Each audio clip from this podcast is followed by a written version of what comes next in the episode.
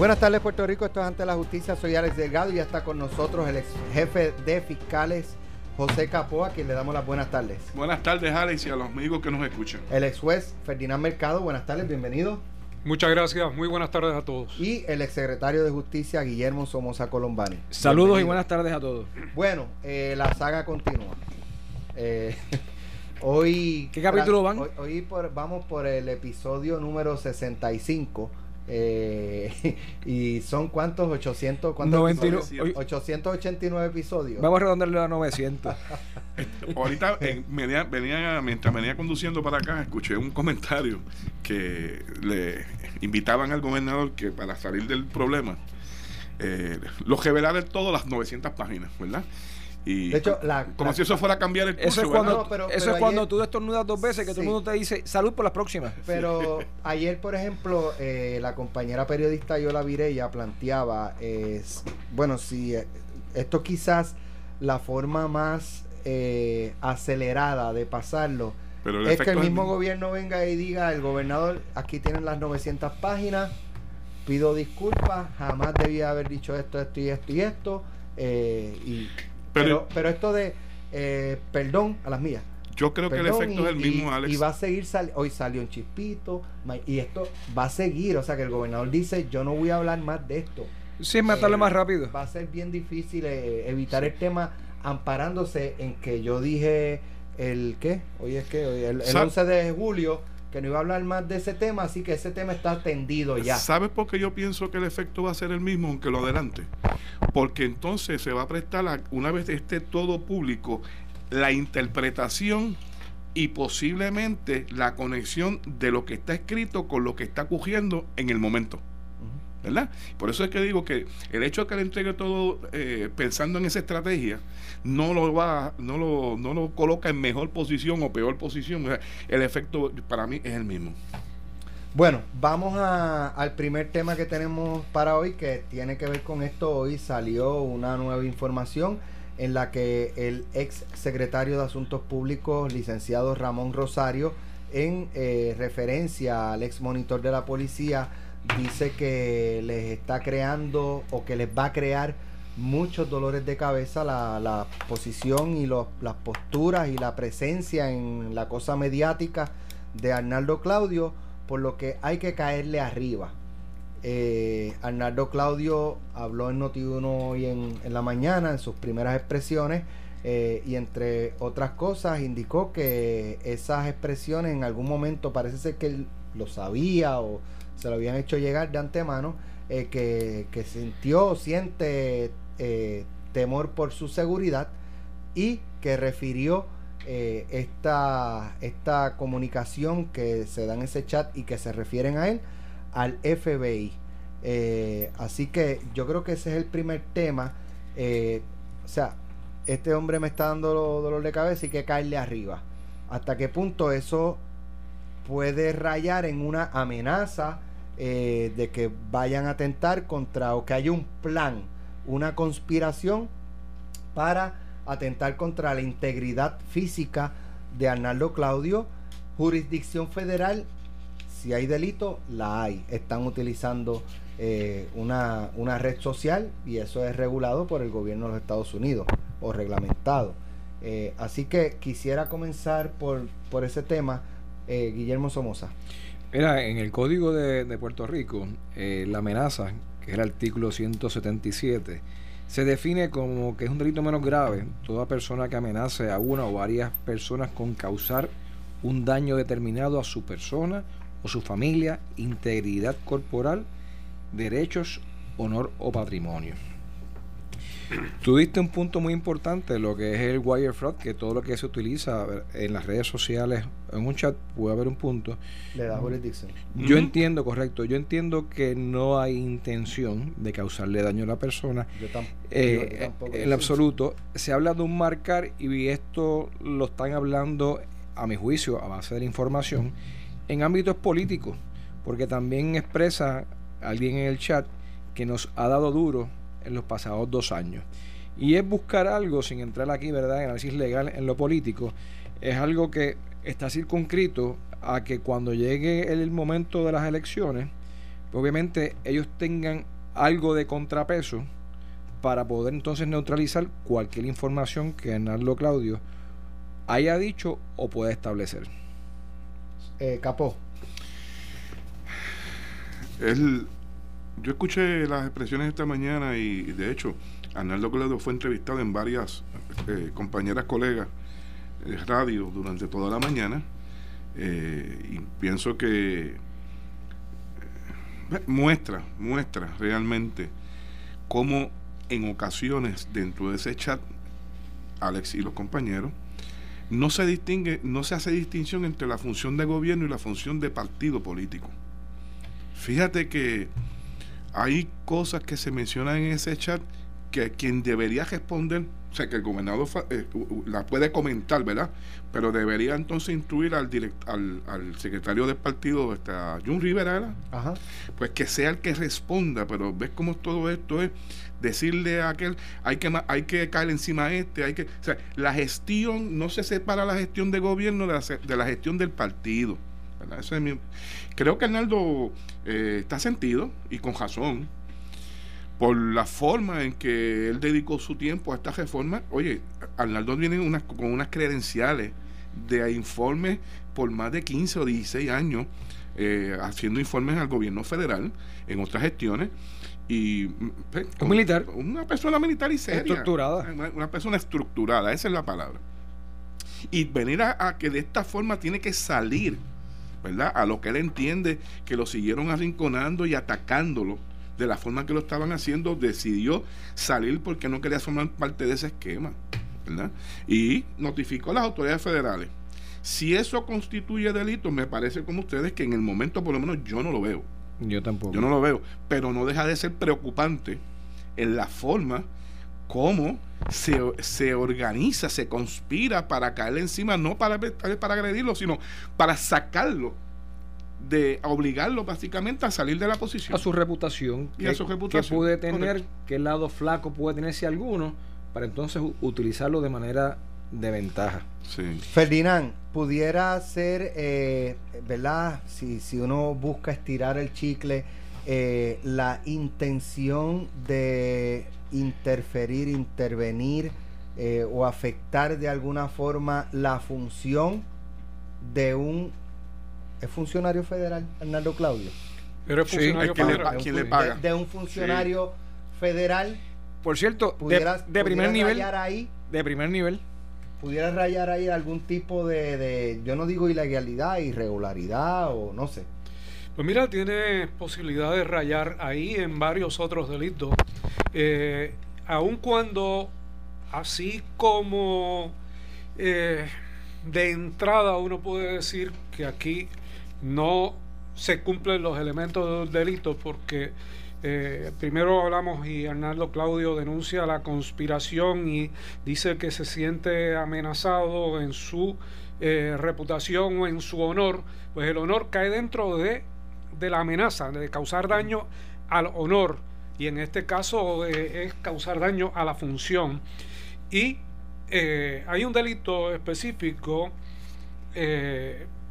que eh, podría de alguna manera eh, evaluarse también es la intervención indebida en operaciones gubernamentales, si es que puede caer dentro de eso. Es muy difícil, por lo menos en el Código Penal nuestro, ver con especificidad un delito aplicable, eh, pero sí, sí de entrada surge que puede haber algo en alguna disposición especial que cubra esto.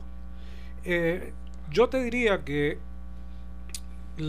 todo esto que se está dando es una, una acumulación de circunstancias negativas que se va enredando y lo que hoy no es delito mañana puede llegar a serlo dependiendo de eh, los datos que eh, surjan a la luz pública. Eh, ayer hubo cantidad de expresiones por parte del gobernador y uno tiene que ubicar esas expresiones, contextualizarlas dentro de lo que ha salido del chat y lo que todavía no ha salido del chat hasta ahora de lo que ha salido han sido insultos y, y uno podría decir, bueno, no hay un delito per se todavía en términos de las expresiones, más allá de la inmadurez eh, del proceso y más allá de los, de los insultos. Pero hay que ver todo esto en la totalidad de las circunstancias en un momento determinado. Estás hablando desde el punto de vista legal. Desde el punto de vista legal. Porque el político tiene un daño. No, no, no, mira, eh, desde, esa perspectiva es otra. Yo eh, tomo con. Si, vamos a hablar desde el punto de vista legal, exclusivamente, yo tomo con escepticismo las declaraciones que escuché del gobernador como si fuera un testigo en una sala de un tribunal y lo evalúo a la luz de las reglas de evidencia eh, y la aplicabilidad. Y yo creo que hay grandes contradicciones, ambigüedades en su versión que son de fácil corroboración y que lo colocan en una situación difícil. Muchas de sus expresiones están impugnadas eh, por ausencia de veracidad específicamente y yo creo que, que por eso es que te digo que lo que ha surgido hasta ahora hay que verlo en la totalidad de las circunstancias de lo que falta por salir. Hay, hay una columna en la que el licenciado Ramón Rosario participa semanalmente, me parece que es en, en, Vocero. Vocero. Y ahí eh, en el día de hoy, hace un ratito, eh, eh, publicó unas expresiones Ramón Rosario. Dice, parte de lo que dice, el gobernador realizó ayer un verdadero ejercicio de humildad al reconocer sus errores y al pedir perdón. Pedir perdón no nos hace menos y cuando procede lo correcto para, para un ser humano, para el ser humano, es pedirlo. Al final el gobernador es un ser humano como todos nosotros. Sobre pedir perdón, yo también lo tengo que hacer. Han salido públicamente unas conversaciones privadas de un grupo como todos las tenemos con familiares y amigos. Esas expresiones no me hacen sentir orgulloso y entiendo perfectamente que ofendan a personas particulares. Lamento mucho el daño que le puede ocasionar estas conversaciones a terceros. Más adelante dice, sobre la controversia del monitor Arnaldo Claudio, los hechos fueron públicos. Con él tuve varias comunicaciones respetuosas de ambos lados durante mis funciones y era de conocimiento público que el gobierno discrepaba del manejo de sus reportes sobre la reforma de la policía y sobre su interpretación de las facultades con la policía. Públicamente se expresó la posición del gobierno sobre el monitor y se impugnaron sus reportes en la Corte Federal y ante la Justicia Federal. De ese diferendo surgen las comunicaciones privadas. El gobierno solo por las vías legales y ante los foros pertinentes intentaron atender este asunto que terminó cuando Claudio renunció por voluntad propia y por, eh, por las razones que hizo pública. Nuevamente reitero mis disculpas a cualquier persona que puedan ofender mis expresiones, incluyendo a cualquier otra conversación privada que salga a la luz pública. Dos admisiones. Que viene más. Que viene más. Y donde él está participando. ¿Y de, y de qué forma, verdad? Y segundo, eso chocan ¿Cómo justificar lo que ya lo que ya se hizo, verdad? Por ejemplo, decía, en esa conversación Josario indica que, eh, y no estoy citando a, a, Josario, sino estoy citando a la periodista Laura Isabel en su página 8 eh, de vocero de hoy. En la conversación Josario indica que mi opinión es que debo formar el revolú abajo, arriba y al lado. Si no se sacan, por lo menos se marca. Oye, marcar a la persona o sea, es tirarle con todo lo que tenga para desprestigiarla. Dos años perdidos y nos han dado duro. O sea, todo el que discrepe de la forma que piensan estas personas está marcado.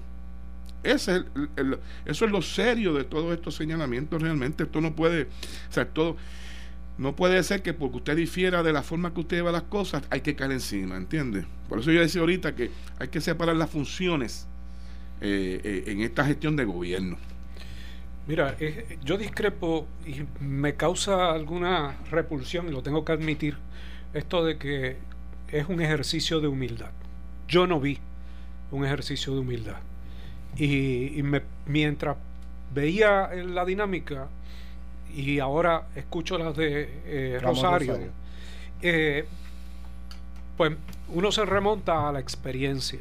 Y me imagino que Capó también específicamente cuando uno está en sala escuchando una alegación de culpabilidad y, las expresiones para solicitar la indulgencia de una sentencia.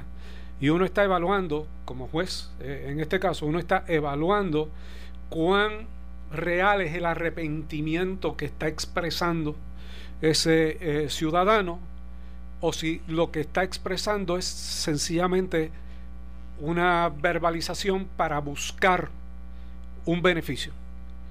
Yo creo que el país está ah, adjudicando todo esto que está escuchando y rendirá el veredicto que tenga, que tenga que rendir, eh, el fallo que tenga que dar sobre, sobre esta materia. Eh, yo lo que sí sé es que está en una situación bien, bien difícil de convencer en cuanto a quién está diciendo la verdad, sobre qué cosas y en qué momento. Alberto Velázquez Piñol, que ayer se declaró no culpable, todavía no hay alguien en el gobierno que indique quién le dio tanto poder como para llegar a dar instrucciones a jefes gubernamentales. Eh, quien mejor podía... Y, ellos aceptarlo. Quien mejor podía explicar eso era el gobernador. lo intentaron ayer, pero no lo contestó. Y le preguntaron directamente quién le dio tanto poder a Alberto Velázquez Piñol. Él dijo que los jefes de agencia. Los jefes de agencia. Pero también dijo que era un consultor.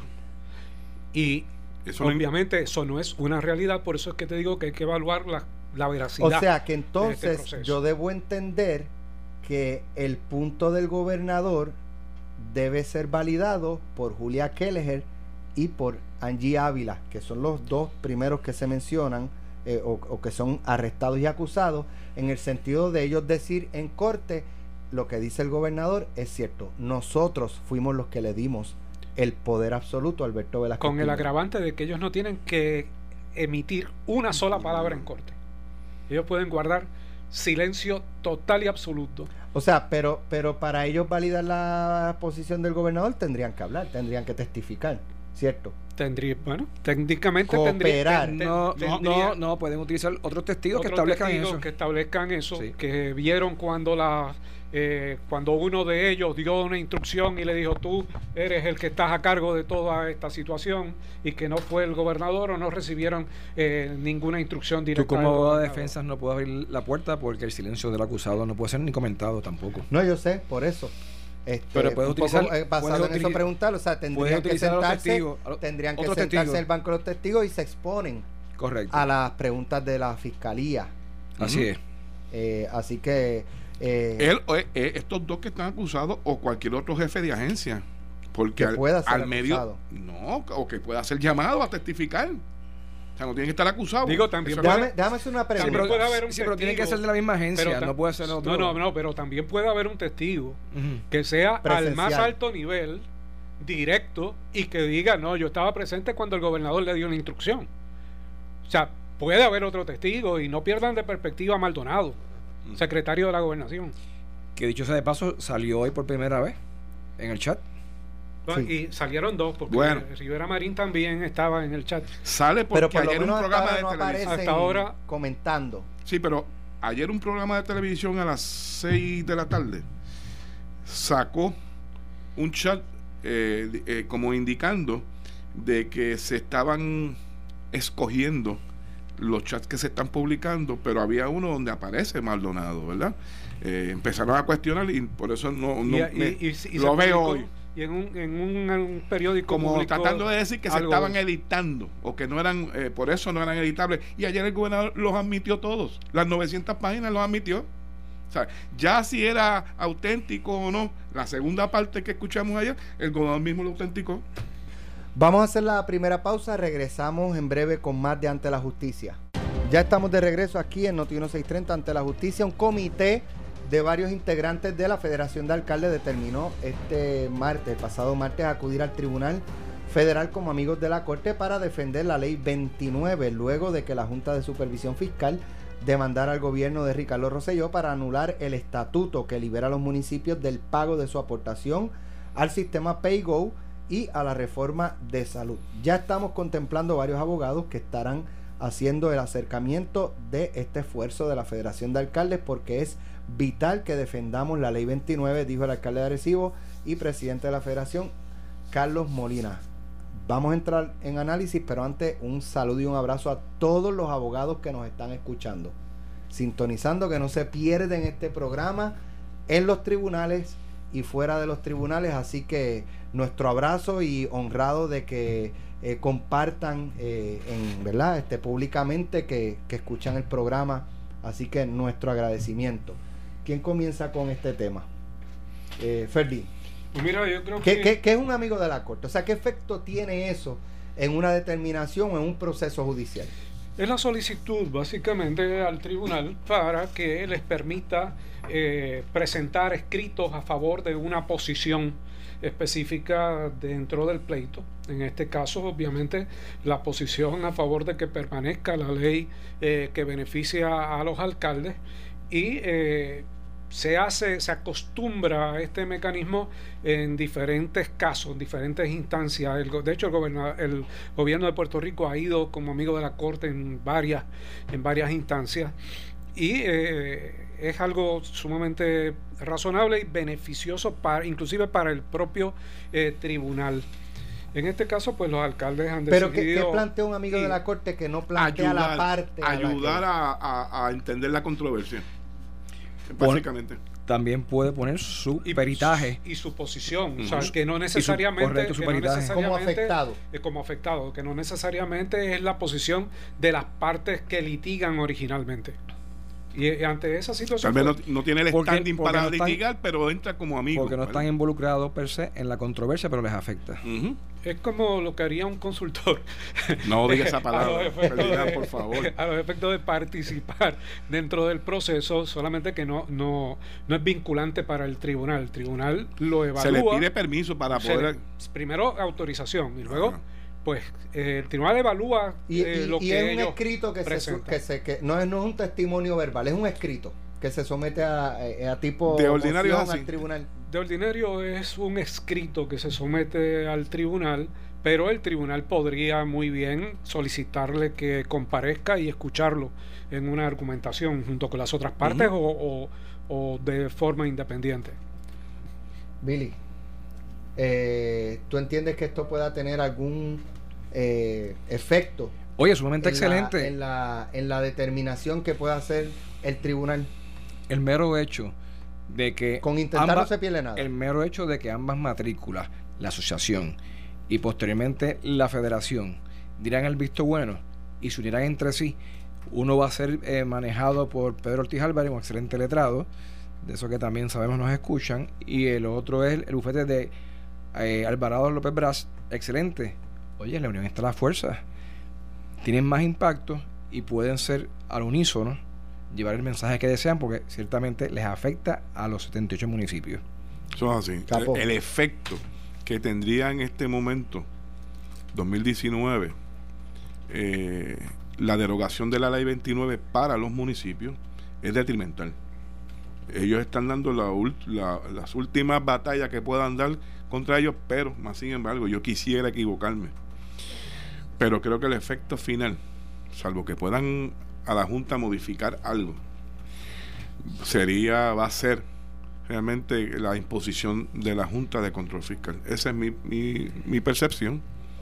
Eh, lamentable, ¿verdad? Porque ciertamente el efecto que esto va a traer a los municipios va a llevar inclusive hasta el gobierno central ver cómo puede en el presupuesto eh, convencer a la Junta de mover algunas partidas de ese plan fiscal para que no afecte tanto porque ya se están hablando de la desaparición hasta de 40 municipios de empleados que van a quedar en la calle. De la programas de y servicios que, que, que brindan los municipios que todos sabemos que es la línea la primera línea entre el gobierno y la comunidad.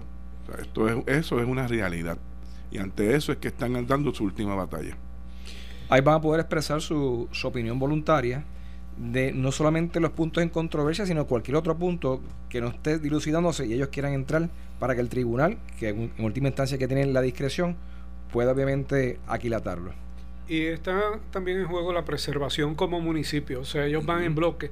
Eh, y cuando digo la preservación como municipio, pues es que hay una propuesta para cambiar la estructura de los municipios a los condados y ellos no están de acuerdo, ni, ni, la asociación ni la federación, así que con toda probabilidad traten de incluir de alguna manera, eh, ya sea directa o tangencialmente, e, ese... ¿Tú lo habías asunto. visto en alguna otra ocasión, Ferdinand, que se uniera la federación y la asociación en un pleito como medio de la corte? Mm, No, no recuerdo, Yo tampoco no recuerdo. recuerdo que eso haya pasado antes. Es posible, pero, pero no lo recuerdo. Y si, si sucedió, sucedió hace bastante tiempo atrás. Eh, por lo menos yo recuerdo que José Aponte y, Héctor O'Neill tenían una muy buena relación cuando ambos presidían las entidades de los alcaldes y, se ponían de acuerdo en muchos puntos, pero no recuerdo específicamente que hayan comparecido en un caso eh, como amigos de la corte en conjunto. Bueno, eh, hay otro tema que quería traer porque este es el caso del el asesinato de eh, este joven cantante Kevin Fred. Eh, ¿Cuánto llevamos con este este asesinato? O sea, Dos o tres meses. Esto llevamos, yo creo que Más, yo creo que más. Dice ayer- seis meses. seis meses. Al cumplirse ayer seis meses del asesinato del intérprete de trap Kevin Fred, el caso sigue sin resolverse y perfila que acabará en alguna gaveta donde están los expedientes de cientos de casos que no han sido esclarecidos con el paso de los años.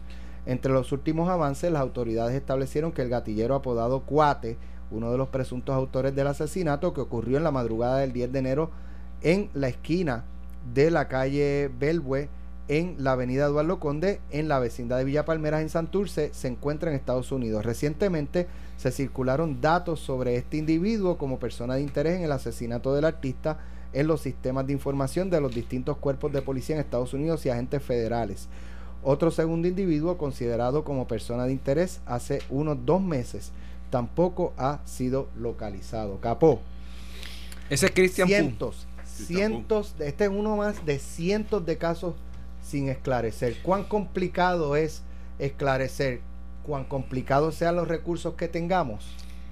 Sí, y cuán complicado sea que la información de la ciudadanía o de los confidentes, porque la policía tiene confidentes en la calle, eh, puedan obtener esa información. Yo tengo que partir de la premisa que aquí ya examinaron videos de áreas cercanas. Eh, es- ese trabajo ya está hecho. Aparentemente no se puede, no se ha podido identificar claramente personas, ¿verdad? Eh, y la información se ha detenido. Me da la impresión. Hay, como tú bien señalas, si sumamos las 13 regiones policíacas, tienen que haber cientos de casos que por alguna razón no se mueven. Ahora, lo importante no es eso. Lo importante es cómo el sistema, cómo las divisiones de homicidio pueden no dejarlo guardado en una gaveta y eh, le dejen- darle un seguimiento cada uno o dos meses. Acuérdate que todos los días sigue, sigue llegando un caso nuevo de asesinato, prácticamente en cada región policíaca. Y los recursos son menos agentes, pero entonces tiene que haber un plan donde tú cada cierto tiempo estés revisando. O sea, que eso no se quede allí y yo, porque estoy atendiendo los últimos de esta semana o de la semana pasada, ya no toco eso. Tiene que haber un seguimiento. Ese es el plan que la policía tiene que tener para estar moviendo estos casos. Todavía no es un cold case, no es un caso frío.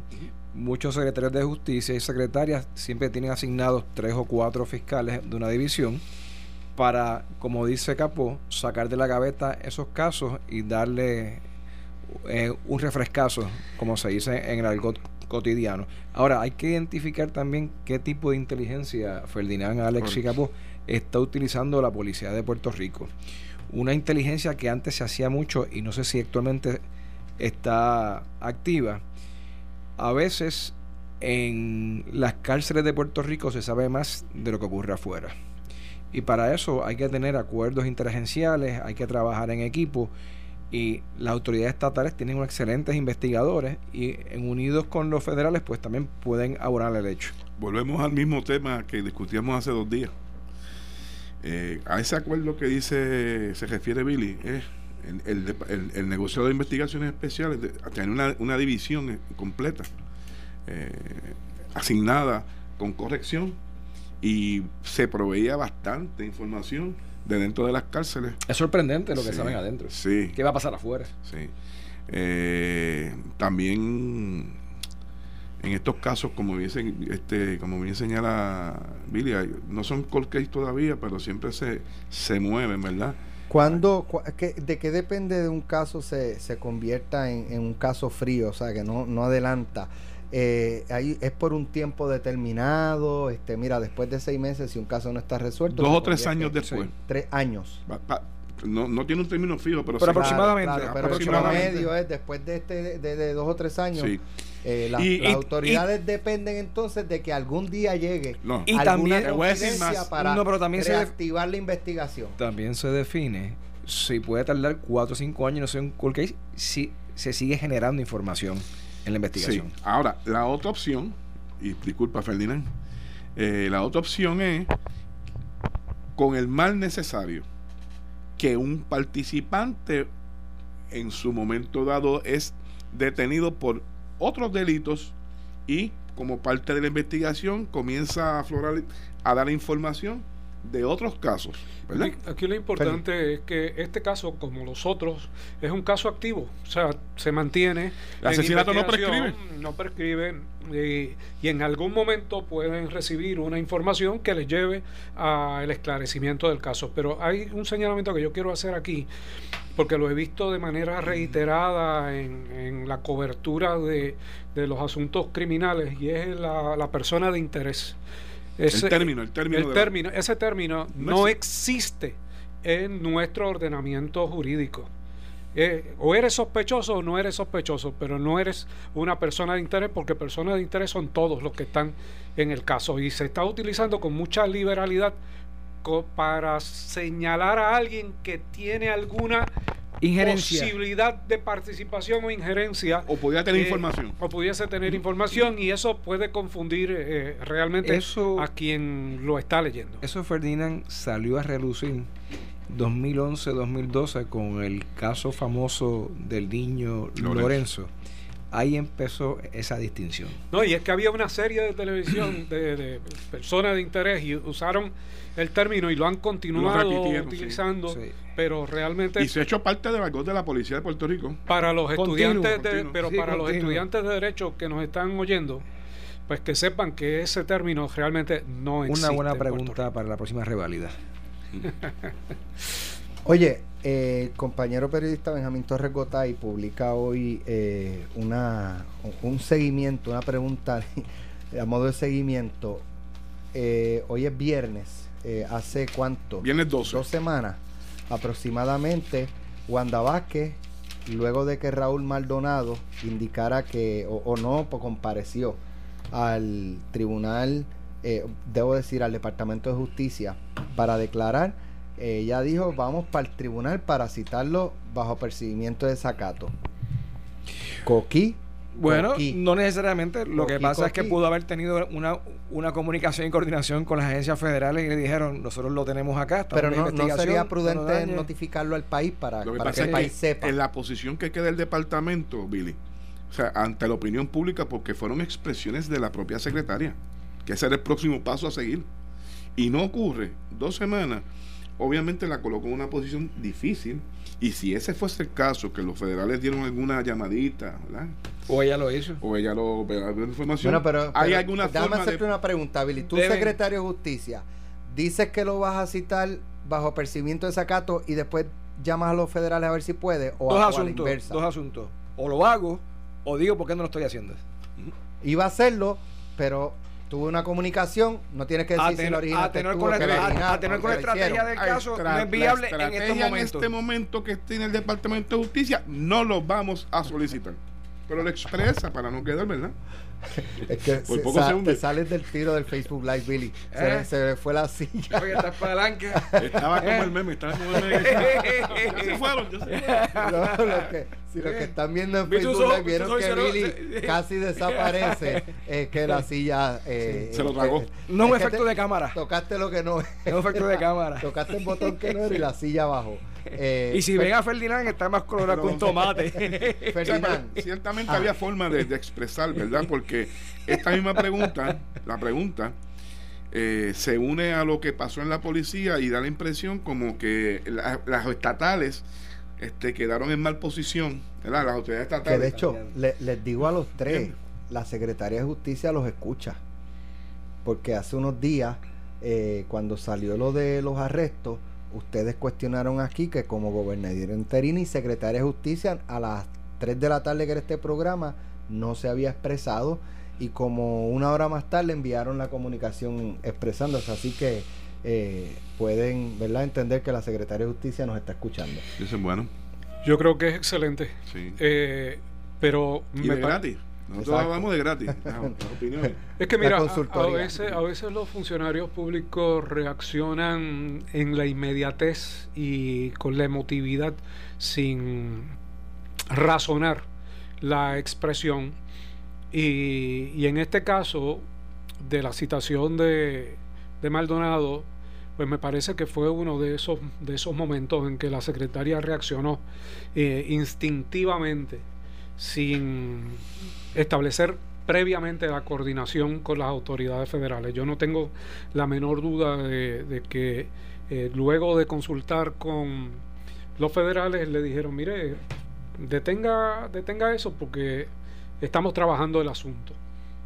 Pero tú lo bueno, te digo, tú tan, es así, tan es así que fueron a Hacienda y cautaron la computadora y, incautaron la computadora y, la tableta. Y posteriormente se ha dicho tanto por la secret, por la abogada eh, López Mulero como por el mismo hijo de Maldonado que no van a ir. Que no van a ir, y no solamente que no van a ir, sino que, que han estado en otras instancias reunidos con las autoridades ahora, Ahora que mencionas el nombre, Ferdinand, de Jauli, aquella posición de incoherencia que se le atribuyó a Jauli aquel día. En el delivery. En el delivery, correcto. Con todo que lo que aparenta ser quien, de dónde están saliendo estos chats, ¿verdad? Pero la, esa, fíjate, es, interesante ese término de la incoherencia en el delivery, porque eh, fueron incoherentes en el delivery también los ayudantes del gobernador y el mismo gobernador en el chat. O sea, si uno hace la evaluación, tienen una, una similaridad en la incoherencia de la comunicación. Pues y, y, de hecho... Eh, el comportamiento de un funcionario eh, a nivel del gobernador, asesores del gobernador, presidentes de agencias, no, a eso es a que me refería, porque en cuanto a la veracidad de, dentro del contexto. Coherencia y er, eh, errático. Cuando uno evalúa la credibilidad de alguien en los tribunales, eh, establecen las reglas que tiene que ver su comportamiento, el carácter de su testimonio, la capacidad que tenga de percibir, de recordar y de comunicar, el perjuicio, el prejuicio que tenga, el interés y la motivación en sus expresiones. Eh, y obviamente uno tiene que hacer este análisis con todos los eh, participantes o las personas de interés, como decía el artículo, en, en, este, en esta dinámica eh, pública. Y, y, lamentablemente tiene, tiene que concluir que, que han fallado, fallado terriblemente en su comunicación, en sus motivaciones, en, pienso, en todo. Ferdinand, pienso que lo que se le atribuyó a Raúl y ahora, como tú bien dices, uno va viendo las cosas después con en, el contexto de la, de la otra información que sigue saliendo y lo que se le atribuyó a Raúl diciéndole una mala palabra al gobernador no era correcto, sino que él estaba recondando al gobernador que dentro de esos mensajes, hoy sabemos que aparentemente son los chats había una expresión del gobernador haciendo alusión a esa palabra. Correcto, correcto. O sea, si uno hace una evaluación eh, en la retrospección de todo esto, ve que no estaba tan incoherente ni tan desquiciado como quisieron, o, inestable, que fue la palabra que utilizó la policía. O lo que todo el mundo pensó que era que Raúl estaba diciendo la mala palabra al gobernador y no era eso. Y no era el gobernador. Que causó, que causó aprensión y coraje en muchas Era en clave. Por eso mismo, este, su ortografía, su forma de expresar la organización de las oraciones se proyectó y yo me reitero, hoy en lo que había expresado una columna incoherente y errático. Yo no entré a juzgar, por ejemplo, en, lo que escribí en la, en la columna en Metro, si él estaba diciendo o no la verdad, sino cómo lució. Y como tú luces inicialmente, pues uno tiende a coger las cosas con pinza. Porque no sabíamos el resto de, Porque, de- porque de él lo que hablaba, estaba o sea, ocurriendo. mira, mira cómo tú dices que él, él escribió de una forma que parecía que le estaba diciendo esa palabra al gobernador y no era él. daba la impresión de que estaba insultando al gobernador. Y no era- no era eso, provocó él estaba molestia citando. en mucha él gente. estaba Incluso, recordándole al pero él lo, él lo Sí, el- el de algo, era, de algo que él había escrito. Tira para adelante. en los, me- en los medios él lo acepta. Si no se entendió en aquel momento cómo estaba, ahora lo digo, correcto. Sí, sí, es que En la primera cuando- entrevista fue cuando dijo visual. Que, que tenía la carpeta, la famosa carpeta. de- Y ayer salieron los chats con unos rotitos de argolla de una carpeta. Qué casualidad. ¿Qué tú quieres decir con eso? ¿Y quién salió? ¿Qué otro nombre salió en el chat? Eh, próxima pregunta. El de su papá. Sí, próxima. El de su papá que está, todo el mundo se preguntaba, ¿y quién pudo haber tenido acceso a ese chat? Y ya el gobernador lo sabe. Maldonado, Ayer le faltó decir, pero ya él sabe quién de los que Quien estaban le sacó screenshot Claro. fue Raúl Maldonado pero, padre. pero eh, ¿por qué Porque el participó. gobernador, por qué Claro. el gobernador se mostró tan ingenuo ante una cosa tan eh, concluyente como, como la que hemos llegado nosotros en términos de eso? ¿Por qué?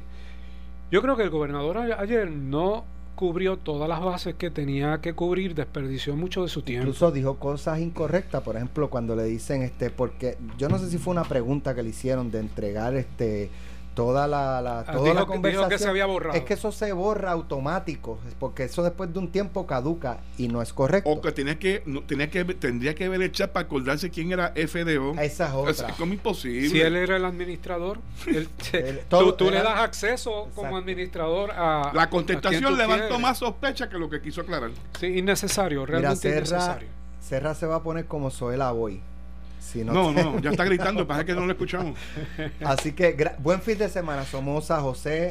Ferdinand. Igual para Eh, gracias todos. por haber estado con nosotros en la tarde de hoy. Yo regreso en unos minutos No. con Alejandro García Padilla y Carmelo Ríos. Nos en encontraremos en el próximo chat. Exacto.